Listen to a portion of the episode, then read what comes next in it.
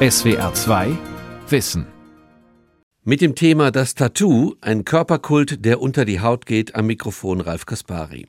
Früher war das Tattoo Bebe. Das trugen Menschen aus, wie man heute sagt, sozial benachteiligten Schichten. Knastis, Seeleute, Zuhälter, Türsteher, Schausteller.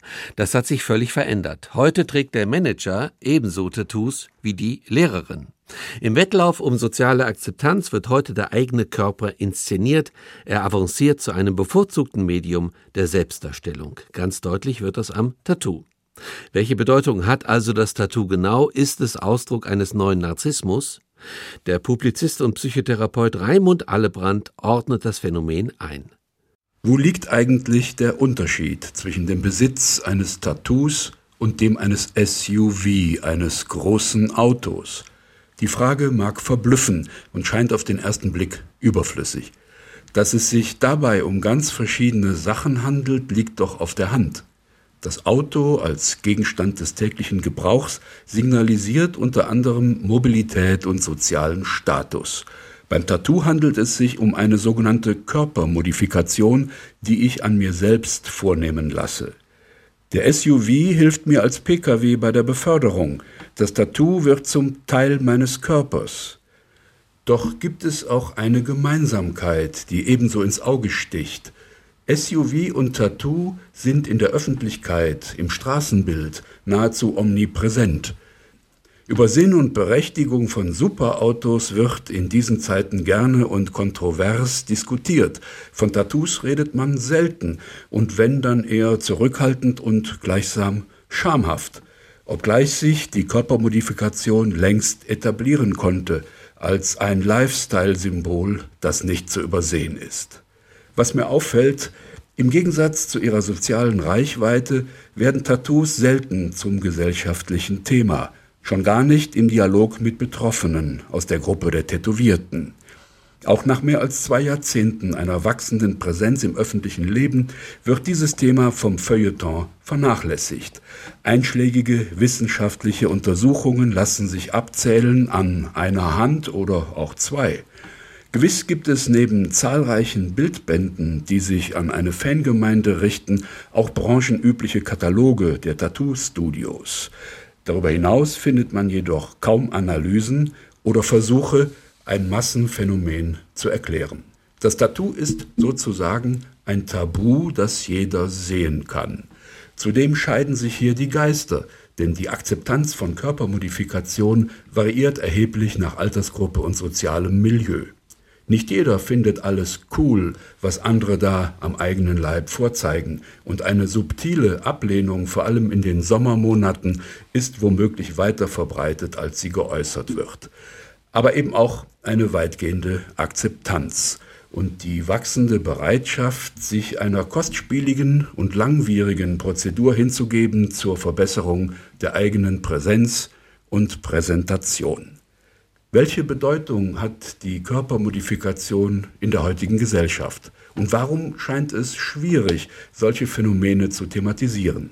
Dieser Frage werden wir uns in den folgenden Minuten widmen und dabei versuchen herauszufinden, wo der eigentliche Unterschied liegen kann zwischen dem Besitz eines Tattoos und dem eines SUV. Schon vor zwei Jahrzehnten zeigten demoskopische Untersuchungen eine wachsende Verbreitung von Tätowierungen. In der mittleren Altersgruppe zwischen 20 und 50 Jahren verfügte seinerzeit jeder fünfte Mann und jede neunte Frau in Deutschland über ein Tattoo. Die stärkste Gruppe stellen im Jahr 2003 die 30 bis 40-jährigen Männer. Beinahe jeder vierte in diesem Segment ist tätowiert.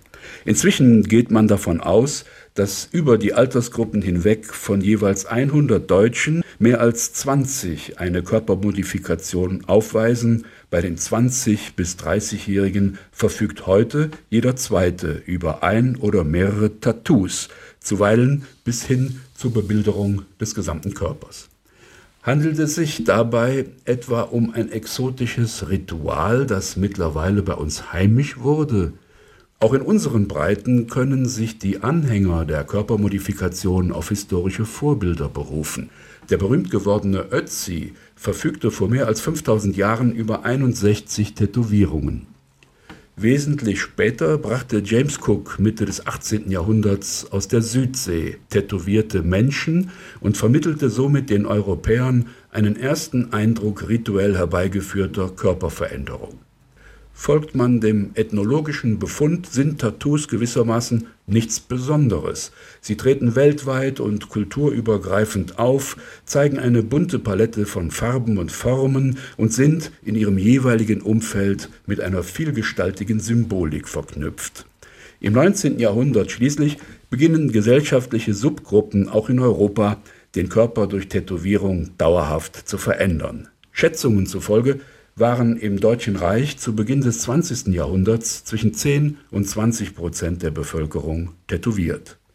Trotz jahrtausendealter Tradition, das Tattoo als nahezu flächendeckendes Phänomen des gegenwärtigen Lifestyles ist ziemlich jung, denn es tritt erst Mitte der 90er Jahre aus dem Umfeld marginaler Bevölkerungssektoren und avanciert seither zu einem prägenden Modetrend.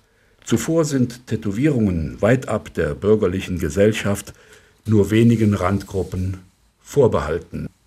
Ein Blick auf die Reichweite.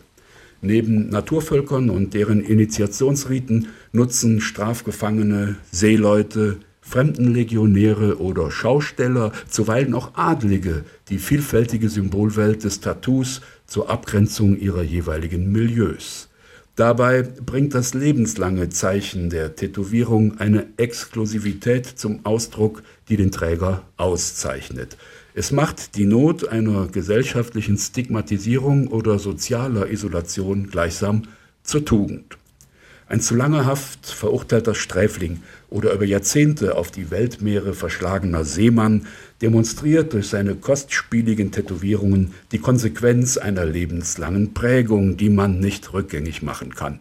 Das Tattoo hat die Anmutung der Endgültigkeit und kann signalisieren, dass eine schwere Lebenssituation als Schicksal mit einem gewissen Stolz akzeptiert wurde. All dies scheint aber wenig zu gelten, denn es kontrastiert mit der gegenwärtigen Verbreitung von Tätowierungen. Ein pensionsberechtigter Oberstudienrat, der sich ein Tattoo stechen ließ, war noch Mitte des letzten Jahrhunderts schwer vorstellbar. Mittlerweile greifen aber sozial durchaus integrierte Zeitgenossen zum ästhetischen Mittel einer Selbststigmatisierung. Über eine aufwendige, kostspielige, schmerzhafte und nicht selten gefährliche Prozedur suchen sie dabei den Ausdruck ihrer Individualität im Körperstyling. Die Symbolik der dabei verwendeten Accessoires hat sich somit erheblich verschoben. Mit zunehmender gesellschaftlicher Akzeptanz wurden Tattoo und Piercing zum Gegenstand sozialwissenschaftlicher Forschung. Die Ergebnisse entsprechender Umfragen legen nahe, dass neben einer veränderten Auffassung von Kunst und Schönheit in erster Linie der Wunsch nach Identität und Individualität als Motiv einer Körpermodifikation ausschlaggebend ist. Paradoxie am Rande, offenbar sucht man ein individuelles und persönliches Profil hier kurioserweise im Rahmen einer weit verbreiteten Modeströmung. Zeugt es nicht inzwischen eher von Individualismus, wenn man kein Tattoo trägt? Oder wurde die Körpermodifikation zu einer Art Eintrittskarte für den Raum der sozialen Akzeptanz, die man eben zu lösen hat, wenn man dazugehören will? Damit sind wir aber bereits bei der Interpretation eines Phänomens, dessen soziale Dimension wir nur skizzieren konnten. Über unterschwellige Motive des Willens zur Körperveränderung mit Tattoo, Piercing und weiteren Techniken hat man unter Fachleuten eifrig spekuliert. Dabei bemüht man alle erdenklichen und teils wenig schmeichelhaften psychologischen Hintergründe. Ein Massenphänomen kann aber nicht pathologisch sein, oder etwa doch? Handelt es sich dabei nicht eher um einen Trend, der hindeutet auf Veränderungen in Psyche und Gesellschaft, wenn er sich auch am Körper manifestiert? Vermutlich will ein großflächig tätowierter Zeitgenosse mit auffällig gepierster Lebensgefährtin im Straßencafé wohl kaum seine Solidarität mit Randgruppen demonstrieren und noch weniger die Nachteile einer entsprechenden Stigmatisierung auf sich ziehen.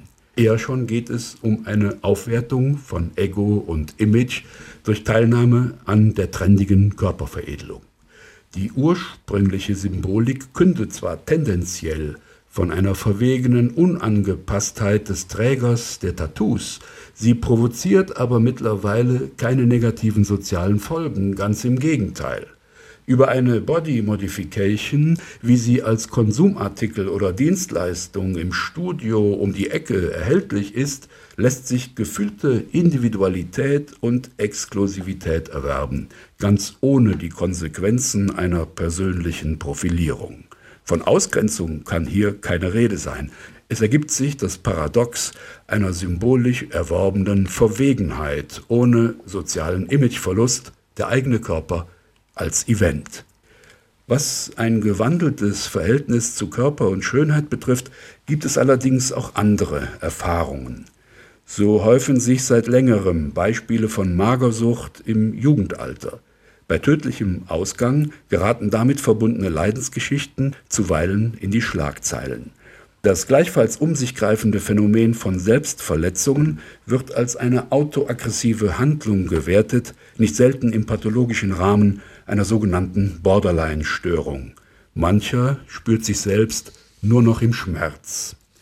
Demgegenüber präsentieren sich trendige Formen des Körperstylings, die ebenfalls mit Selbstverletzungen einhergehen, als Spielarten einer ästhetischen Inszenierung und Optimierung, wie sie längst gesellschaftsfähig wurde, spätestens seit mit Bettina Wulff seinerzeit ein flammenförmiges Tattoo am Oberarm der ehemaligen First Lady im Berliner Schloss Bellevue Einzug hielt. Wie auch immer, Kritiker dieses Trends der Gegenwartskultur mögen anmerken, eine Symbolik, die entlegenen Subkulturen eigen war, wird im Tattoo ihres komplexen Hintergrundes beraubt. Das Symbol in Gestalt der Tätowierung wird jetzt im Rahmen einer exotischen Eskapade als kommerziell vermarktetes Konsumobjekt beliebig verfügbar. Um eine erwünschte Verbesserung des Selbstgefühls zu erreichen, sucht das Körperstyling einen Umweg über den Exotismus. Aber wie exotisch ist ein Tattoo, wenn es jeder hat? Das gewünschte Ergebnis wird dennoch erreicht. Es bedarf nicht jenes entbehrungsreichen Weges, der dem Tattoo als Symbol eines Tages seine emotionale Färbung verliehen hat. Das Resultat ist heute Coolness, mit Hilfe enteigneter Verwegenheit, die eben jenes Leiden vermeiden kann, das seinerzeit mit einer Abgrenzung von der Gesellschaft und mit echter Individualisierung verbunden war. Gleichsam eine geborgte Leidenschaft, die sich möglichst cool in Szene setzt, nur nicht aus Liebe weinen, dann schon eher unter dem Laser im Tattoo-Studio. Soweit die Kulturkritik. Der Trend zur Körpermodifikation. Er sendet unterschiedliche Signale und widersprüchliche Botschaften. Es kann also nicht verwundern, wenn das Tattoo umstritten bleibt bei all seiner Verbreitung. Zumal nicht wenige Zeitgenossen ihre eigene ästhetische Empfindung betroffen sehen, wenn sie sich vor allem in der Sommerzeit von großflächigen Tattoos umzingelt fühlen. Was die Akzeptanz oder zumindest Toleranz angesichts eines modifizierten Körpers angeht, existiert offenbar eine Art Generationenkonflikt. Enthusiasten und Praktizierende sind mehrheitlich eher die unter 50-Jährigen, während ältere Jahrgänge dem Geschehen nicht selten ablehnend gegenüberstehen. Derartige Wahrnehmungen bergen unterschwellig manchen Konfliktstoff, der sich hingegen im gesellschaftlichen Diskurs nicht niederschlagen will. Schließlich ist man allenthalben um politische Korrektheit bemüht, um sogenannte Toleranz. Die Tätowierten schreiben mir schließlich auch nicht vor, wie ich zu leben habe. So kommt es, dass mancher das Phänomen fassungs- und nicht selten verständnislos zur Kenntnis nimmt oder auf der Suche ist nach einleuchtenden Erklärungen. Im Rahmen einer gerne geübten Spekulation über etwaige Beweggründe der Körpermodifikation mangelt es nicht an klinischen Vorwürfen. Von Exhibitionismus über Masochismus und Narzissmus reicht die Palette möglicher Motive bis zu zwanghafter Selbstverletzung. Vor allem die Narzissmusdiagnose liegt dabei im Trend. Dabei bedurfte es nicht der umstrittenen Person eines Donald Trump, um narzisstische Züge der postmodernen Gesellschaft aufzuweisen. Seit aber dieser Präsident nicht ein Irrenhaus, sondern das Weiße Haus bevölkerte, wurden Beobachter der politischen Szene schnell zu Psychoanalytikern. Nicht selten wird dabei übersehen, dass es die US-amerikanische Gesellschaft war, die das Phänomen Trump ermöglicht und erschaffen hat. Ähnliches gilt, wenn man den Anhängern der Körpermodifikation pauschal einen kollektiven Narzissmus unterstellt. Hier gibt es gleich mehrere Probleme. Zum einen belegt man mit diesem vielseitigen Begriff eine gesellschaftliche Tendenz ohne die Möglichkeit, individuelle Motive der jeweiligen Person einzuschätzen. Daneben käme es darauf an, was man überhaupt meint mit dem inzwischen gesellschaftsfähigen Wort narzisstisch. Und schließlich gibt es auch in diesem Fall wie bei jedem Modetrend einen sozialen Hintergrund. Längst schon spricht man vom narzisstischen Zeitalter. Das entsprechende Charakterprofil findet in jüngster Zeit zunehmend Beachtung. Davon zeugen zahlreiche Neuerscheinungen auf dem Buchmarkt, neben einer Flut von Artikeln in Zeitschriften und Magazinen. Und es fehlt nicht an praktischen Ratgebern, die uns erklären, wie man einen Narzissten erkennt, wie man mit ihm lebt und wie man ihn schließlich loswerden kann. Manche Autoren proklamieren eine regelrechte Hexenjagd auf Zeitgenossen mit narzisstischen Zügen. Aber Vorsicht! Die Bezogenheit auf das eigene Selbst bleibt für alle und für jeden eine lebenslange Herausforderung. Schließlich nimmt man sich selbst immer und überall mit. Es gibt eine permanente Suche nach Spiegelung durch andere, nach der Erfahrung unseres Selbstwertes durch Bestätigung unserer Umgebung. Und erst im Austausch mit anderen Menschen, in sozialen Rollen und persönlichen Beziehungen erfahren wir jeweils, dass wir tatsächlich existieren. In den Zeiten der Pandemie hat dies manche und mancher schmerzlich erfahren müssen im Defizit sozialer Rückmeldungen. Insofern handelt es sich beim narzisstischen Selbstverhältnis nicht in erster Linie um ein pathologisches Phänomen, sondern um einen Grundkonflikt, der alle betrifft. Manifester Narzissmus ist hier nur die Spitze des Eisbergs. Ein lebenslanges Ringen um Selbstwert, Selbstentfaltung, um Spiegelung und um Identität, eine gleichsam implizite Selbstbestätigung, wie sie im täglichen Leben durch soziale Kontakte und Rückmeldungen stattfindet, reicht aber heute offenbar für einen wachsenden Teil von Zeitgenossen nicht mehr aus. Es bedarf vielmehr einer expliziten Bestätigung, wie sie etwa ein Schauspieler auf der Bühne erlebt, wenn ein minutenlanger Applaus seine darstellerische Leistung belohnt. Dieses Bedürfnis nach ausdrücklicher Bestätigung der eigenen Existenz wird längst in den sogenannten sozialen Netzwerken teilweise befriedigt, also im Internet. An die Stelle des Publikums tritt hier ein universales Medium, das meine Selbstdarstellung transportieren kann. Und mit etwas Glück winken bei Facebook oder Twitter die zahllosen Links einer anonymen Fangemeinde als Belohnung und als Bestätigung meiner selbst. Figuren wie Donald Trump nutzen diese Bühne. Sie rufen dabei negative Gefühle wach und provozieren entsprechende Reaktionen. Demonstrieren sie doch vor aller Welt schädliche Folgen eines manifesten Narzissmus. Aber schüttet man nicht das Kind mit dem Bade aus, wenn man das darunterliegende positive Bedürfnis generell abwertet oder kriminalisiert? Wenn Narzissmus womöglich eine Antwort ist, was war dann die Frage? Nun, sie lautet, woran merke ich eigentlich, dass es mich gibt? Im vergangenen Jahrhundert beantwortet ein Schüler Sigmund Freuds diese Frage nach dem Selbst mit einer interessanten These. Für den in die USA emigrierten Psychoanalytiker Heinz Kohut, Begründer der sogenannten Selbstpsychologie, ist der pathologische Narzissmus nur eine Sonderform im Eigenverhältnis der Person. Der Narzisst ist demnach ein Prototyp eines in frühen Phasen seiner Entwicklung zu kurz gekommenen. Was alle für einen gelingenden Lebensweg dringend benötigen, positive Spiegelung durch Bezugspersonen, hat er im Laufe seiner Entwicklung nicht erlebt, jedenfalls nicht in ausreichendem Maße. Was bleibt, ist die ständige Bedrohung durch eine Fragmentierung des eigenen Selbstgefühls und eine Abhängigkeit von sogenannten Selbstobjekten, die geeignet sind, einen fragilen Eigenwert zu stärken und ein brüchiges Selbstgefühl zu stabilisieren. Der Begriff des Selbstobjektes soll uns an dieser Stelle beschäftigen. Schließlich sind wir immer noch auf der Suche nach der Bedeutung zweier Dinge, nämlich Tattoo und SUV, wenn Sie sich erinnern. Näherhin geht es jetzt um die Frage, was derartige Objekte für mich überhaupt bedeuten können. Ein Selbstobjekt bezeichnet Personen, Dinge und Symbole der Außenwelt, die für meine Innenwelt wichtig sind.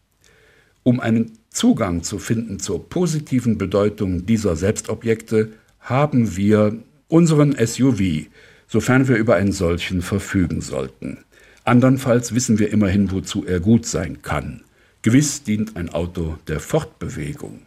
Aber damit ist seine Funktion keineswegs erschöpft. Ein großer und teurer Wagen signalisiert neben materiellem Wohlstand auch sozialen Status. Und auf der Autobahn kann es nicht schaden, wenn man höher und stabiler an anderen vorbeiflitzen kann. Ein solcher Wagen wird seinen Besitzer wirksam schützen. Leider kann man ihn aber auch als Waffe einsetzen, gleich einem Panzer. Sagen wir, der SUV panzert das Selbst. Die Bedeutung eines großen Autos jenseits der reinen Nützlichkeit liegt damit auf der Hand.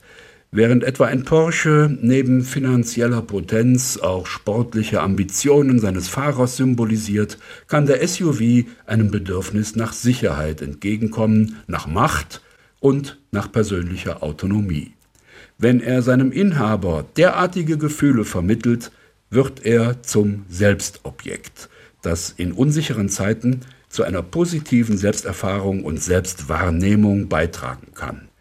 Welche Rolle aber das Auto für mich spielt, zeigt sich erst, wenn das reale Objekt abhanden kommt, weil es etwa nicht mehr finanzierbar ist oder aus Gründen der Nachhaltigkeit sozial sanktioniert wird.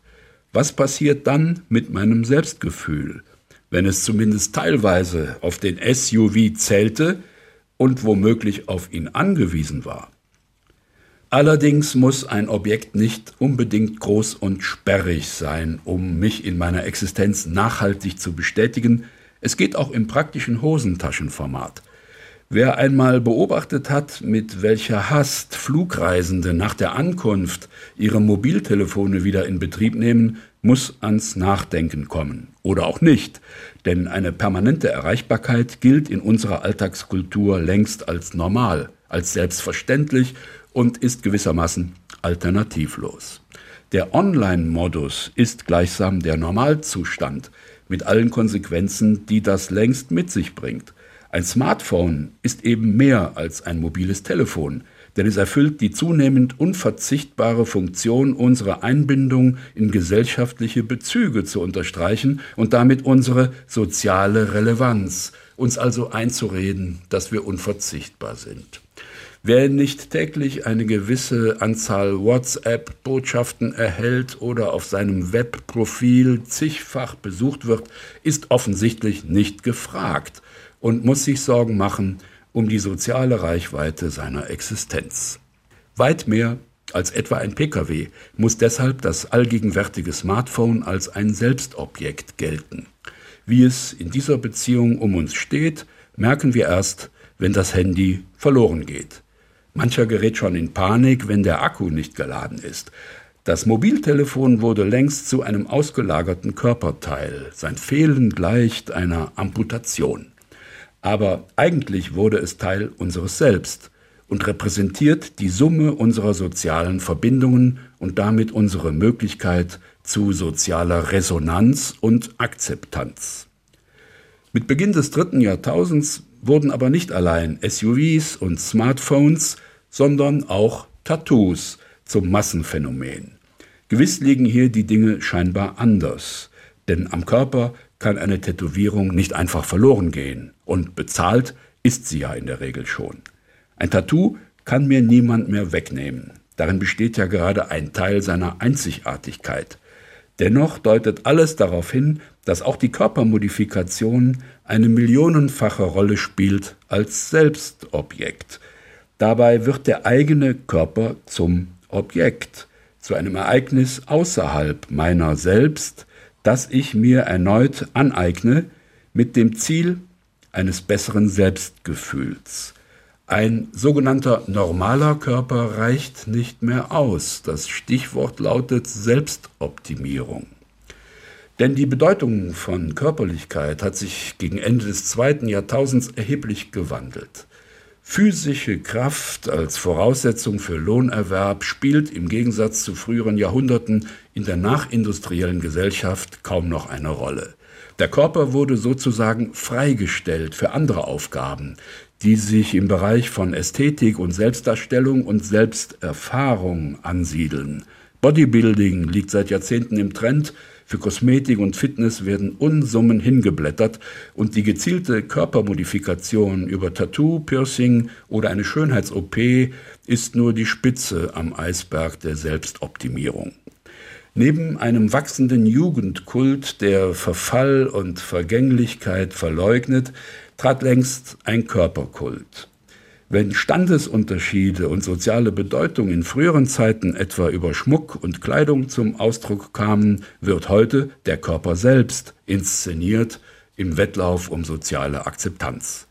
Er ist nicht mehr einfach nur Voraussetzung meiner physischen Existenz, sondern avancierte zu dem bevorzugten Medium der Selbstdarstellung. Der eigene Körper wird zum Event und eben auch zum Selbstobjekt. Aber zunächst muss er Objekt werden, damit ich ihn als Medium nutzen kann, zur Verbesserung meines Selbstbildes und zur Verlängerung meiner sozialen Reichweite. In diesem Sinne ist das Tattoo zweifellos ein narzisstisches Selbstobjekt. Die Tätowierung antwortet auf den unübersehbaren postmodernen Trend zur Verlängerung und Vergrößerung des eigenen Selbst. Jene narzisstische Tendenz des dritten Jahrtausends, die ob allgemeiner Verbreitung kaum noch auffällt. Wer allerdings jetzt zu Ende dieses Beitrags überzeugt ist, ein Tattoo sei der SUV des kleinen Mannes oder eben seiner Frau, liegt falsch und hat das Ergebnis grob vereinfacht. Denn nicht selten vereinigt sich beides, Tattoo und SUV, in ein und derselben Person. Und natürlich kommt auch ein Smartphone hinzu. Es handelt sich um postmoderne Selbstobjekte, die von Tag zu Tag unverzichtbarer werden, wenn man überhaupt dazugehören und eine Rolle spielen will, um zu spüren, dass man wirklich existiert. Angesichts des Klimawandels sind aber die Tage des Superautos gezählt. Und heute schon wundert man sich, wie solche Relikte von gestern sozialverträglich auf der Straße bleiben. Anders steht es um die Tätowierung. Die einschlägige Branche erfreut sich vermutlich einer gewissen Krisenresistenz, denn sie wird in absehbarer Zukunft womöglich umsatteln können auf eine sukzessive Entfernung von Tattoos und dabei weiterhin auf eine millionenstarke Klientel zurückgreifen. Denn zweifellos werden wir uns auch künftig auf die Suche machen nach neuen Selbstobjekten, die geeignet sind, unser Selbst eines Tages vielleicht sogar zu ersetzen. Das Tattoo ist nur der erste Schritt zur allgemeinen Akzeptanz eines veränderten und optimierten Körpers. Es geht wesentlich radikaler und im Rahmen einer digitalen Transhumanisierung wird bereits daran gearbeitet. Der implantierte Gehirnschrittmacher als die ultimative Optimierung des Selbst. Als digitale Schnittstelle zum totalitären Netzwerk einer schönen neuen Google-Welt wird er eines Tages manche Identitätskrise überflüssig machen, womit sich dann auch unsere Frage erledigt hätte nach dem Unterschied zwischen einem Tattoo und einem SUV. Das war die SWR2 Aula heute mit dem Thema Das Tattoo, ein Körperkult, der unter die Haut geht. Sie hörten einen Vortrag vom Publizisten und Psychotherapeuten Raimund Allebrand. SWR2 Wissen. Manuskripte und weiterführende Informationen zu unserem Podcast und den einzelnen Folgen gibt es unter swr2wissen.de.